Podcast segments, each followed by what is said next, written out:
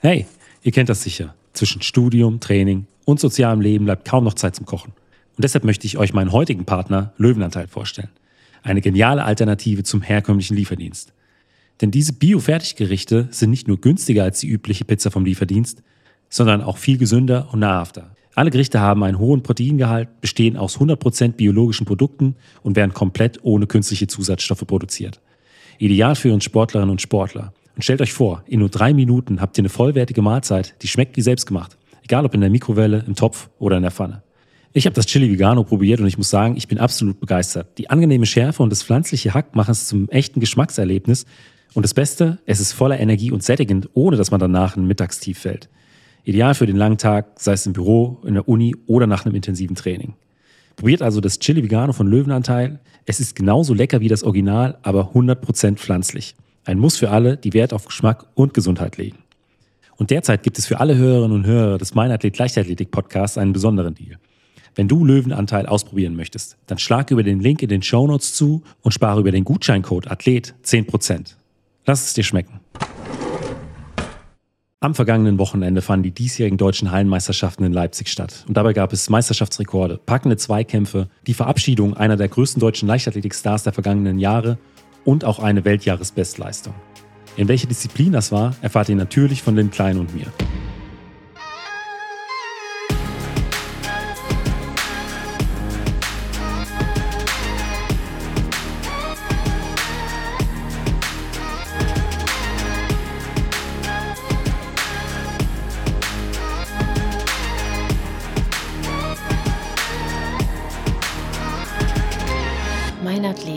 Leichtathletik-Podcast aus Frankfurt am Main. Dann, ja, herzlich willkommen, Lynn. Hallo, Benny. Ja, das erste Mal in 2024, dass wir zwei uns zusammenschalten. Und ich glaube, das super Leichtathletikjahr, so wie man es eigentlich bezeichnen könnte, hat auch schon wirklich gut angefangen. Jetzt am vergangenen Wochenende waren ja in Leipzig die diesjährigen deutschen Hallenmeisterschaften der Leichtathletik und da ist so einiges passiert. Aber ich würde sagen, bevor wir darauf so ein bisschen eingehen, Lynn, was gibt es bei dir so Neues? Mir geht's gerade echt gut. Also es ist eine sehr stressige Phase, weil ich mitten in den Klausurvorbereitungen stecke in der Uni. Gleichzeitig haben wir das Training jetzt gerade Woche um Woche gesteigert. Also ich bin nach wie vor auf dem Alter G unterwegs, aber jetzt geht's auch langsam mal wieder raus und ich kann höhere Umfänge laufen, mehr Intensitäten und das freut mich alles riesig und Parallel stehen auch noch so ein paar Recherchen an, weil natürlich auch wieder die deutschen Jugendhallenmeisterschaften in Dortmund kommen, wo ich wieder am Mikrofon dabei sein darf. Also alles ein bisschen gleichzeitig, aber ich glaube, ich kriege das ganz gut austariert. Ja, du bist ein Organisationstalent, deswegen bin ich davon überzeugt, dass das auch alles klappen wird. Dann würde ich vorschlagen, schauen wir einfach mal so ein bisschen auf die Rahmenbedingungen von den diesjährigen deutschen Hallenmeisterschaften. Was gibt's denn da so Spannendes zu erzählen? Ja, die deutschen Meisterschaften können immer so ein ganz guter Fingerzeig sein, auch in Richtung der Hallen-WM. Die wird dieses Jahr in Glasgow ausgetragen, vom 1. bis 3. März. Da sind wahrscheinlich, so wie in jedem Jahr, voraussichtlich recht wenige deutsche Athletinnen und Athleten mit dabei, weil die meisten eben den Fokus setzen jetzt auf den Sommer. Und das auch zu Recht. Da haben wir ja so einige internationale Highlights mit dabei, zum Beispiel die EM in Rom vom 7. bis 12. Juni. Die deutschen Meisterschaften kommen dann natürlich in Braunschweig und auch die Olympischen Spiele in Paris. Also da lohnt es sich auf jeden Fall jetzt einen ganz besonderen Aufbau zu machen. Ja, ja, und das ist ja auch alles äh, sehr, sehr dicht gepackt. Also EM in Rom, 7. bis 12. du hast es gesagt, Juni, dann das letzte Juni-Wochenende, die Meisterschaften in Braunschweig. Das, das spielt ja dann für die einen oder den anderen ja dann auch nochmal die Olympianorm vielleicht mal noch so ein bisschen mit rein, die letzten Qualifikationswettkämpfe. Also es ist dann alles sehr, sehr gebündelt. Und wenn man dann schaut, okay, im 1. März-Wochenende ähm, die Weltmeisterschaften, da ist es dann schwierig, in der Zwischenzeit dann nochmal einen größeren Training, Trainingsblock zu setzen, bevor dann die Freiluftsaison richtig losgeht. Deswegen, ich bin gespannt, wer dann tatsächlich alles in Glasgow mit dabei ist.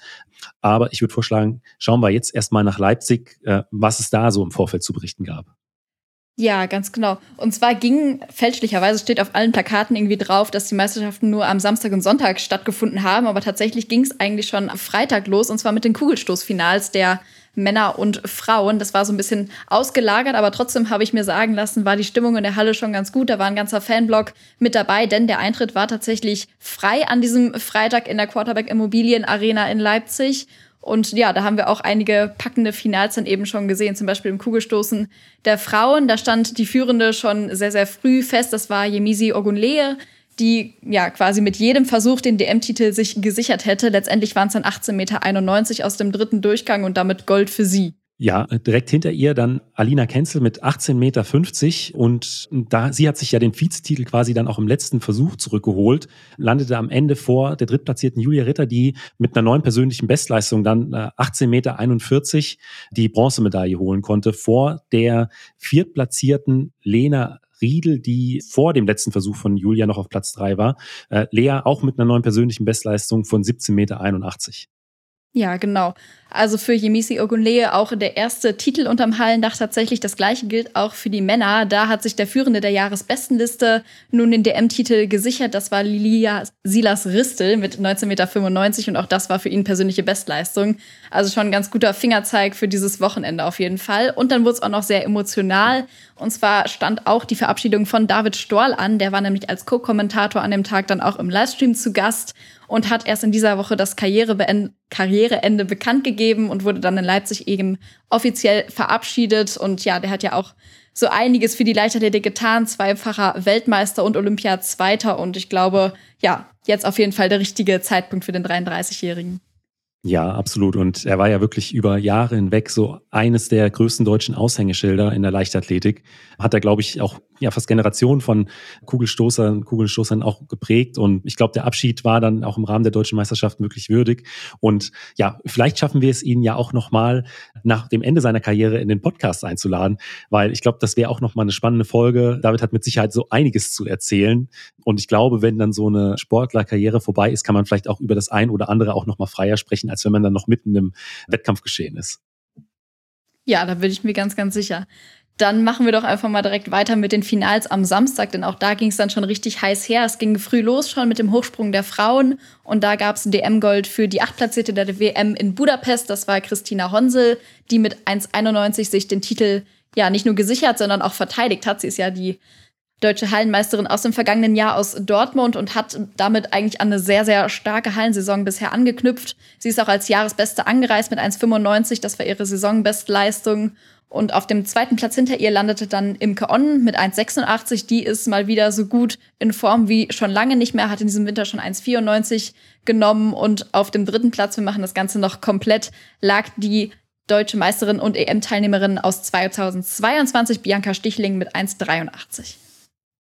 Ja, das war auch eines meiner ersten Highlights äh, bei diesen deutschen Hallenmeisterschaften. Du hast angesprochen, Imke Onne in, diesem, in dieser Saison auch wieder sehr, sehr stark unterwegs. Sie hat ja da wirklich einige Wettkämpfe schon abgeliefert, auch mit sehr, sehr guten Höhen. Und das war tatsächlich auch so ein Zweikampf, Christina gegen Imke, äh, auf den ich mich da ganz besonders gefreut habe. Und ich glaube, die beiden haben sich da auch versucht, wirklich zu pushen. Das hat man gemerkt und hat, haben auch den, den Zuschauern dann in Leipzig wirklich äh, einen schönen Wettkampf abgeliefert. Ja, generell waren die Sprungdisziplinen an diesem Wochenende sehr, sehr stark besetzt. Da kommen wir noch, glaube ich, auf einige Highlights zu sprechen. Zum Beispiel auch auf den Dreisprung der Männer. Da gab es nämlich einen DM-Titel für den deutschen Hallenrekordler, Max Hess. Der ist auch wieder zurück. Die bisherige Jahresbestleistung von ihm stand bei 1667 und ja, jeder seiner Sprünge am Samstag war tatsächlich weiter als diese Jahresbestleistung. Am Ende standen für ihn 17 Meter und drei zu Buche. Das heißt, er hat auch endlich mal wieder die 17 Meter Marke übertroffen.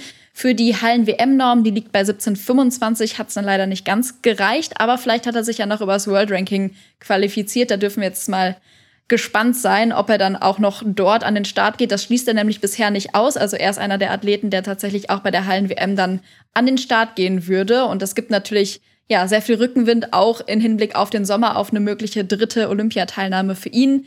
Der Vizetitel ging dann an den deutschen Jugendmeister aus dem vergangenen Jahr. Das war Steven Freund mit 15,42 Meter und die Bronzemedaille mit 15,38 für Daniel Schluckwerder. Das ist der deutsche Jugendhallenmeister von 2022.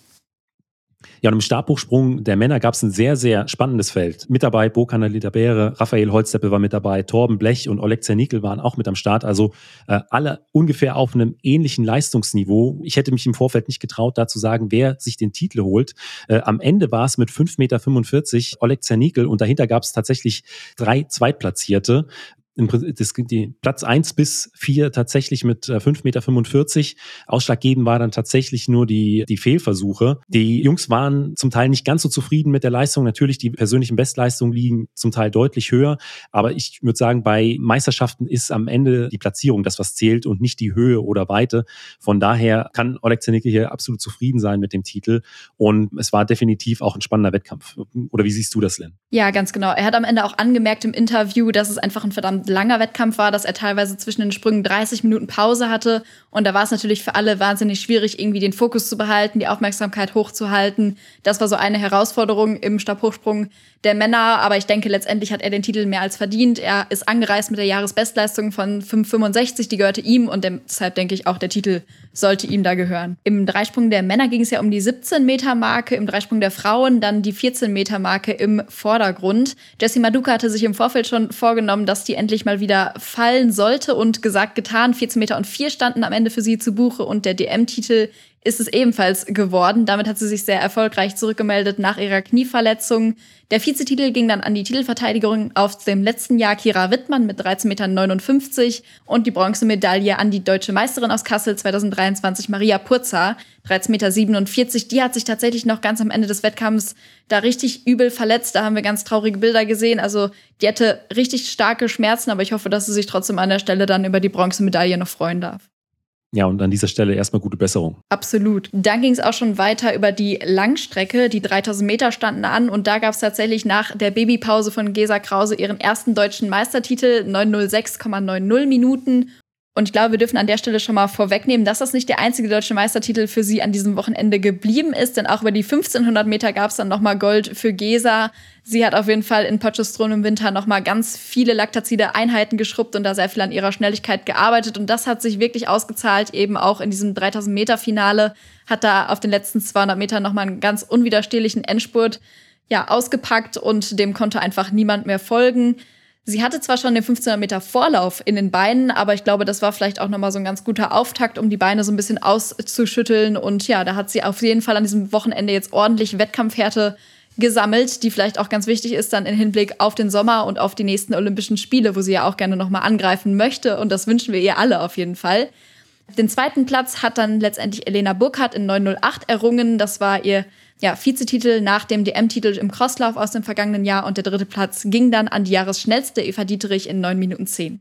Und wir machen gerne weiter mit den 60 Meter Hürden. Zuerst mal der Männer. Da hat sich Tim Eickermann gerade mal zwei Tage nach seinem 24. Geburtstag nach Dortmund schon zum zweiten Mal in Folge nun den DM-Titel unterm Hallendach gesichert. 7,69 Sekunden waren es am Ende für ihn. Silber ging in neuer, neuer persönlicher Bestleistung von 7,83 Sekunden an den Teamkollegen Stefan Volzer und dahinter auf Platz 3 ebenfalls mit neuer persönlicher Bestleistung 7,85 Sekunden für den Mehrkämpfer Fred Isaac Florisson. Der war letztens erst Vierter bei den deutschen Mehrkämpfern Kampfmeisterschaften hier im Hallen 7 Kampf in Frankfurt. Ja, und jetzt eben über die 60 Meter Hürden am Start gewesen. Und auch bei den Frauen war es ein ganz, ganz enges Finish unter den Top 4. Da hagelt es nämlich persönliche Bestleistungen. Also für die ersten vier gab es jeweils eine neue PB. Gold ging an Deutschlands Jugendleichtathletin des Jahres aus dem vergangenen Jahr und die amtierende U20-Europameisterin Rosina Schneider. Die ist gerade mal 19 Jahre alt und hat da wirklich die Konkurrenz einfach stehen lassen. Also neue persönliche Bestleistung für sie in 8,08 Sekunden. Das ist auch deutsche Jahresbestleistung. Also was für ein starker Auftakt einfach in diese Hallensaison. Dann gab es dahinter einen geteilten zweiten Platz für die deutsche Freiluftmeisterin und U23-M-Finalistin Franziska Schuster. Auch die ist noch wahnsinnig jung, 21 Jahre alt gerade mal. Und eben, ja, geteilter zweiter Platz mit der Titelverteidigerin. Das ist Monika Zapalska, 8,09 Sekunden für beide, ebenfalls persönliche Bestleistung. Und dann auf dem vierten Platz Marlene Schuster, ja, 8,1 Sekunden, auch das eine persönliche Bestleistung. Also das war ein wahnsinnig stark besetztes Hürdenfinale. Ja, und du hast jetzt hier auch schon angedeutet, sehr, sehr viele junge Athletinnen und Athleten, die starke Leistung da an den Tag gelegt haben. Es wird sich auch am zweiten Tag, da greife ich schon mal so ein bisschen vorweg, äh, auch noch so ein bisschen zeigen, dass da sehr viele aus dem U23, U20, zum Teil auch U18-Bereich äh, da Medaillen geholt haben. Deswegen, das mhm. äh, lässt auch tatsächlich hoffen für die kommenden Jahre. Aber wie sah es denn bei den 3000 Metern der Männer aus? War ja auch ein sehr, sehr spannendes Rennen.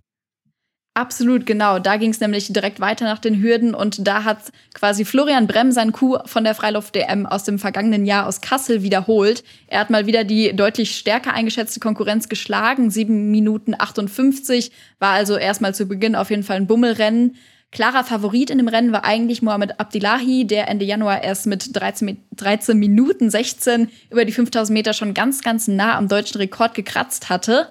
Der musste sich aber letztendlich mit dem Vizetitel zufrieden geben. Auf den letzten 50 Metern ja, hat Florian Brem ihn dann irgendwie stehen lassen nochmal. Und auf dem dritten Platz lag dann Felix Friedrich mit 8,01 Minuten. Ja, und am Ende des ersten Tages waren dann die beiden Finals über die 60 Meter. Zunächst die Männer, dann die Frauen. Ich würde als erstes auf das Finale der Männer schauen und das hat es in sich. Es war extrem knapp. Also äh, Kevin Kranz vom Sprintteam Wetzlar konnte hier den Titel holen. Äh, er kam nach 6,61 Sekunden ins Ziel. Genau 2000 Sekunden dahinter Alexander Askovic aus München. Also das war wirklich ein Fotofinish. Und auf Platz drei dann mit 6,62 Sekunden Robin Ganter. Und auch Yannick Wolf extrem dicht dahinter mit 6,64 Sekunden auf Platz vier. Also die ersten drei Sprinter innerhalb von 300 Sekunden. Und ich habe hier parallel auch die Reaktionszeiten auf, die dann tatsächlich da auch hier und da nochmal mit reingespielt haben. Also das war wirklich ein packendes Finale. Es war dann in den ersten Sekunden nach dem Rennen auch schwer zu sagen, wer das Ding dann tatsächlich gewonnen hatte und musste kurz warten. Und äh, das hat es in sich. Noch knapper war es dann tatsächlich bei den Frauen. Denn äh, da war zwischen der erstplatzierten Rebecca Hase und der zweitplatzierten Alexander Burkhardt nur eine Tausendstel Sekunde. Also beide kamen nach 7,21 Sekunden ins Ziel und es war wirklich ein Bilderbuchfinale. Rebecca Hase hat hier ihren ersten Titel in der Halle geholt über die 60 Meter und äh, sich dementsprechend auch nach dem Rennen extrem gefreut. Und das war ein Abschluss, nachdem man einfach Lust hatte auf Tag zwei dieser, dieser Finals in Leipzig. Ja, keine Frage. Also wahnsinnig enge Finishes hier in beiden Sprintfinals. Und was ich besonders bemerkenswert fand, der Kommentator Marcel Fair hat sich da direkt bei den Männern festgelegt, dass es Kevin Kranz ist, der den DM-Titel mit nach Hause nimmt. Und ich dachte, boah, das war, das war so eng, da würde ich mich auf gar keinen Fall festlegen wollen. Aber recht hat er behalten, auch wenn wir es Alex natürlich mindestens genauso gegönnt hätten. Also wahnsinnig schade an der Stelle. Aber ganz genau, du hast es angesprochen. Das macht auf jeden Fall Lust auf Sonntag und auch da standen wieder zahlreiche Finals an. Da ging es nämlich dann weiter mit dem Weitsprung der Männer schon recht früh. Und da hat sich tatsächlich der U23 Vize-Europameister und auch Titelverteidiger Simon Batz ja, durchgesetzt. Der hat in diesem Winter so wirklich den Durchbruch geschafft, glaube ich. Bis auf 8,18 Meter ging es für ihn schon hinaus. Und auch im DM-Finale gelang ihm dann wieder ein Sprung über die 8 Meter, 8 Meter um 1, um genau zu sein. Das ist tatsächlich die erste Weite jenseits der 8 Meter seit elf Jahren bei einer Hallen-DM. Also ja, wahnsinnig bemerkenswert an der Stelle. Zweitplatzierter in dem Finale war Maximilian Entholzner, der Hallen EM Fünfte von 2021 und auf dem dritten Platz dann Luca Herden mit 7,73 Meter. Auch das für ihn eine persönliche Bestleistung. Dann würde ich vorschlagen, schauen wir auf die Rundbahn, äh, die 400 Meter der Frauen. Da gibt es ja in diesem Jahr so einen Shootingstar. Johanna Martin, wir haben es eben schon mal angesprochen, äh, die sehr, sehr jungen Athletinnen und Athleten haben hier wirklich äh, mal den Finger gehoben, gesagt, wir kommen äh, und auch mit sehr, sehr großen Schritten. Denn die erst 17-Jährige hat sich hier mit einer Zeit von 52,71 Sekunden den äh, deutschen Meistertitel vor Alisa Schmidt geholt, die nach 52,95 Sekunden ins Ziel kam. Und das war tatsächlich auch ein sehr, sehr packendes Rennen. Auf den ersten 200 Metern hat Alisa Schmidt wirklich Druck gemacht. Bei den 400 Metern in der Halle ist es ja so, ähm, wer als erster nach der ersten Runde auf die Innenbahn gehen kann, hat immer so einen kleinen taktischen Vorteil. Dementsprechend hat sie da wirklich alles in die Waagschale geworfen, um da die erst schnellste Durchgangszeit zu haben, weil es dann einfach hinten raus schwieriger ist, jemanden nochmal außen zu überholen. Aber nichtsdestotrotz ist Johanna dann auf den letzten 50 bis 100 Metern an Alisa nochmal vorbeigegangen und kam dann mit wirklich so einer extrem starken Zeit ins Ziel. Es war wirklich eines der ja auch packendsten Rennen für mich an, an diesem zweiten Tag. Und ähm, ja, dann äh, schauen wir auch auf das 400 Meter Finale der Männer. Und da hat ein Trainingskollege von Alisa Schmidt, Jean-Paul Bredau, ein unglaubliches Fund rausgehauen. Er ist schon die ersten 200 Meter brutal stark angegangen. 21,58 Sekunden ging er über die 200 Meter durch, was schon selbst für die 200 Meter Spezialisten in der Halle eine extrem gute Zeit ist. Und er konnte das Tempo dann auch bis ins Ziel halten, denn er kam nach 45,95 Sekunden ins Ziel, brach damit den Meisterschaftsrekord aus dem Jahr 1981 und fehlte auch die Norm für die Hallenweltmeisterschaft nur um 500 Sekunde. Hinter ihm aus Potsdam ebenfalls Terrell Prance, ebenfalls mit einer neuen persönlichen Bestleistung in der Halle 56,50 Sekunden. Und er konnte sich da auch noch in einem packenden Zweikampf äh, vor Mark Koch setzen, der nach 46,85 Sekunden ins Ziel kam. Und da war es auch ähnlich wie bei den Frauen. Terrell hat da wirklich auch Druck gemacht von Anfang an, konnte sich vor Mark nach, vor der zweiten Runde vorne einordnen. Mark Koch hatte dann tatsächlich nochmal versucht, ihn zu attackieren. Es hat dann aber einfach nicht mehr geklappt, weil es einfach, wenn du über die Außenbahn gehst, wirklich schwer ist. Und er hat dann tatsächlich so ja einen Überraschungszweiten Platz da geholt mit einer, einer sehr, sehr starken Zeit auch über die 400 Meter in der Halle. Äh, genauso spannend oder wenn nicht sogar noch spannender war es über die 1500 Meter bei den Männern und den Frauen. Lynn, wie sah es denn da aus? Ja, genau. Also mindestens genauso spannend. Das äh, finde ich passt ganz gut. Wir fangen einfach mal analog zum Zeitplan mit den Männern an und da hatten wir uns schon lange auf ein Duell eingestellt. Und zwar das zwischen dem Lokalmatador und dem Jahresschnellsten 334,51 für Robert Faken. Der trat an gegen Marius Probst. Der ist nämlich in dieser Hallensaison schon eine persönliche Bestleistung über 800 Meter gelaufen mit 1,46,29. Letztendlich mit dem besseren Ende für den Wattenscheider. Da gab es Gold in 3,36,36 vor Robert Faken. Das war tatsächlich auch ein Meetingrekord von Dieter Baumann, der wurde da gebrochen. Und ja, aus hessischer Sicht noch ganz, ganz erfreulich auf dem Bronzerang Markthotel mit 3,44,07.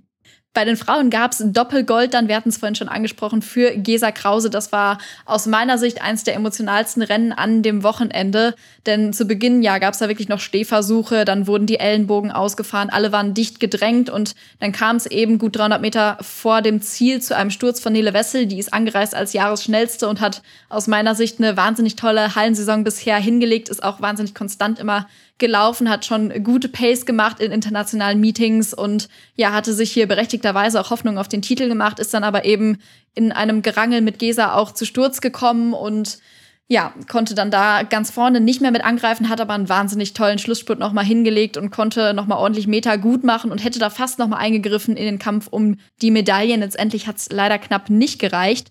Also, wie schon angesprochen, Gold ging an Gesa Krause ein zweites Mal an diesem Wochenende in 4,24. Dahinter Verena Meisel, auch noch eine ganz junge Athletin aus Wattenscheid für 24,53 und drittplatzierte dann in diesem Rennen. Das war Vera Coutelier vom ASV Köln für 24,54. Ja, und ich würde verschlagen, wir bleiben bei der Mittelstrecke. Wir gehen auf die 800 Meter der Frauen und das Rennen hat mich tatsächlich an das Freiluftfinale vom letzten Jahr erinnert. Denn deutsche Meisterin in der Halle ist auch wie draußen Alina Amann vor Christina Hering und es war tatsächlich ein ähnlicher Rennverlauf wie im vergangenen Jahr, denn Alina hat sich auf den letzten 75 Metern dann nochmal durchgesetzt. Christina Hering war lange an der Spitze, hat auch in der letzten Runde dann nochmal versucht, Druck zu machen. Nichtsdestotrotz hatte Alina dann den stärkeren Schlussspurt und holte sich dann da die Goldmedaille. Drittplatzierte, knapp hinter Christina, war Tanja Spill und es war ja wirklich ein, ein sehr, sehr packendes 800-Meter-Finale. Dann switchen wir einmal von den 800 Metern der Frauen direkt zu den Männern rüber. Und da gab es eine wahnsinnig tolle Entwicklung von Alexander Stepanov. Der ist ja Vierter der deutschen U23-Meisterschaften aus dem vergangenen Jahr und hat sich jetzt eben die Goldmedaille bei den Männern unterm Hallendach gesichert in neuer persönlicher Bestleistung als 48,75 und hat sich damit auch gegen die eigentlich stärker eingeschätzte Konkurrenz durchgesetzt. Der eigentliche Favorit in diesem Rennen war nämlich Marvin Heinrich von Eintracht Frankfurt. Der muss sich letztendlich aber mit Silber zufrieden geben als 48, 1,98 für ihn und drittplatzierter in diesem Rennen Malik Skupin Alpha von der LG Offenburg mit 1,49,31. Übrigens sechs persönliche Bestleistungen in dem Rennen. Das ist schon wirklich beeindruckend. Ja, erinnert mich an das Hürdenfinale der Frauen. Ja. ja. Wahnsinn auf jeden Fall. Und dann hatten wir ja noch ein ganz, ganz hochklassiges Finale zum Ende quasi der Meisterschaften, relativ am Ende der Meisterschaften. Weitsprung der Frauen. Was ist denn da so los gewesen? Ja, beim Weitsprung der Frauen gab es aus meiner Sicht in diesem Jahr tatsächlich drei Titelaspiranten. Und zwar natürlich Malaika Mihambo, die Weltmeisterin, Olympiasiegerin, dann aber auch Laura Raquel Müller und auch Michael Asani. Beide ja in dieser Saison schon sehr, sehr stark unterwegs gewesen. Laura mit 6,81 Meter, Michael mit 6,72 Meter. Sie ist ja im letzten Jahr in der Freiluftsaison auch schon über 6,90 Meter gesprungen. Und die beiden Youngster waren fit und schon gut drauf in dieser Hallensaison und Malaika musste noch so ein bisschen reinkommen. Zuletzt beim Istaf das erste Mal drei ungültige Versuche und deswegen war ich mir vor diesem Wettkampf tatsächlich gar nicht so sicher, wer sich hier am Ende die Goldmedaille holen könnte. Ja, und am Ende wurde es dann tatsächlich auch ein sehr, sehr spannendes Finale. Die Bronzemedaille hat sich dann am Ende mit 6 Meter und 48 Laura Raquel Müller geholt. Sie hat auch diesen, hat auch direkt im ersten Versuch ihren besten Sprung rausgehauen und vorne an der Spitze wurde es dann extrem knapp. Also Michael Assani, wir hatten es vorhin, hatte ich, ich hatte es eben schon gesagt, in dieser Saison auch schon sehr, sehr stark. Direkt im ersten Sprung neue persönliche Bestleistung, 6,81 Meter. Malaika Mihambo steigt mit 6,59 Meter ein, also zunächst auf Platz zwei. Man weiß aber, dass Malaika solche Wettkämpfe und solche Drucksituationen liebt und dementsprechend äh, ihr dritter Versuch 6,93 Meter. Schon fast an der 7-Meter-Marke gekratzt. Aber Michael Asani, neue persönliche Bestleistung 6,91 Meter. Also sehr, sehr dicht das Ganze. Beide dann noch mit drei weiteren Versuchen und es blieb spannend bis zum Schluss. Nichtsdestotrotz den Titel bei diesen deutschen Hallenmeisterschaften holte dann am Ende Malaika Mihambo mit den 6,93 Meter vor Michael Hassani 6,91 Meter und beide da auch wirklich in der Weltspitze äh, in diesem Jahr. Äh, Malaika auf Platz zwei der Weltjahresbestenliste und Michael direkt dahinter. Also wirklich ein sehr, sehr spannender Wettkampf, so wie wir es uns äh, auch im Vorfeld schon erhofft hatten. Und dann auch, ich würde sagen, äh, vor den Staffeln würdiger Abschluss dieser, dieser deutschen Hallenmeisterschaften 2024. Ja, keine Frage. Das hat Spaß gemacht, auf jeden Fall das zu verfolgen, weil du hast es schon angesprochen, man hat irgendwie bis zum letzten Durchgang immer erwartet, dass noch jemand einen draufpackt und es war irgendwie offen bis zum Schluss. Man hätte es letztendlich jeder der Athletin irgendwie zugetraut, aber aus meiner Sicht wahnsinnig erfreulich, dass wir da sehen, Malaka Mihambo ist wieder ja bei alter stärker zurück und ja ran an die sieben Meter gesprungen. Also es hat sehr, sehr viel Spaß gemacht. Und wo wir gerade bei Weltklasse-Leistungen sind, ganz am Ende der Meisterschaften gab es tatsächlich noch ein weiteres Highlight. Da hatten wir schon fast gar nicht mehr mit gerechnet, dass es noch so schnell werden könnte. Und zwar bei den 4x200 Meter Staffeln der Männern. Da ist eine Weltjahresbestleistung gefallen für den Hamburger SV 1,25,4 Minuten. Das ist wahnsinnig schnell, haben sich da durchgesetzt gegen die Staffel vom TV Wattenscheid 1,25,95 und auf dem Bronzerang die MTG Mannheim mit 1,26,07. Also auch das nochmal ein ganz würdiger Abschluss in dieses DM-Wochenendes. Was ist so insgesamt dein Resümee zu den diesjährigen deutschen Hallenmeisterschaften? Ah, ich finde einfach, Halle macht immer wahnsinnig viel Spaß, weil die Zuschauerinnen so nah dran sind an den Athletinnen und Athleten. Und es hat uns einfach gezeigt, ja, viele, die vielleicht in diesem Jahr auch ihren Kaderstatus verloren haben, haben hier nochmal richtig gut aufgetrumpft, äh, viele deutsche Meistertitel errungen, auch wenn denen jetzt eben viel Unterstützung irgendwie abhanden gekommen ist, leider in diesem Jahr. Das sind wahnsinnig gute Fingerzeige auch in Richtung der olympischen Saison. Also ich glaube, da dürfen wir ganz gespannt sein auf die internationalen Highlights. Und natürlich auch sehr, sehr viele Youngstars waren wahnsinnig weit vorne mit dabei oder haben eben sogar die Titel mit nach Hause genommen. Und das macht mich auch sehr zuversichtlich äh, im Hinblick auf die deutschen Jugendmeisterschaften. Ja, jetzt einfach nächstes Wochenende gerne nochmal reinschalten, wer jetzt gerade Lust bekommen hat auf die Leichtathletik. Aufgrund dieses Wochenendes, nächstes Wochenende wird es dann auch nochmal richtig spannend in Dortmund in der Helmut-Körnig-Halle. Und auch da wird es einen Livestream geben. Da bin ich live dabei und hoffe, dass ich euch alle mitnehmen kann. Da, falls es da einen Link dazu schon gibt oder eine Vorankündigung, werden wir das natürlich mit in die Shownotes reinpacken. Und dann würde ich sagen, belassen wir es tatsächlich äh, an dieser Stelle bei der heutigen Folge. Und ich würde mich freuen, wenn wir uns bald wieder hören. Ja, ich mich auch, Benny, wie immer. Bis dann. Falls dir die Folge gefallen hat, gib mir doch einfach eine Bewertung bei Spotify oder Apple Podcast. Außerdem freue ich mich sehr über dein Feedback per E-Mail oder auch auf Instagram. Vielen Dank und bis zum nächsten Mal.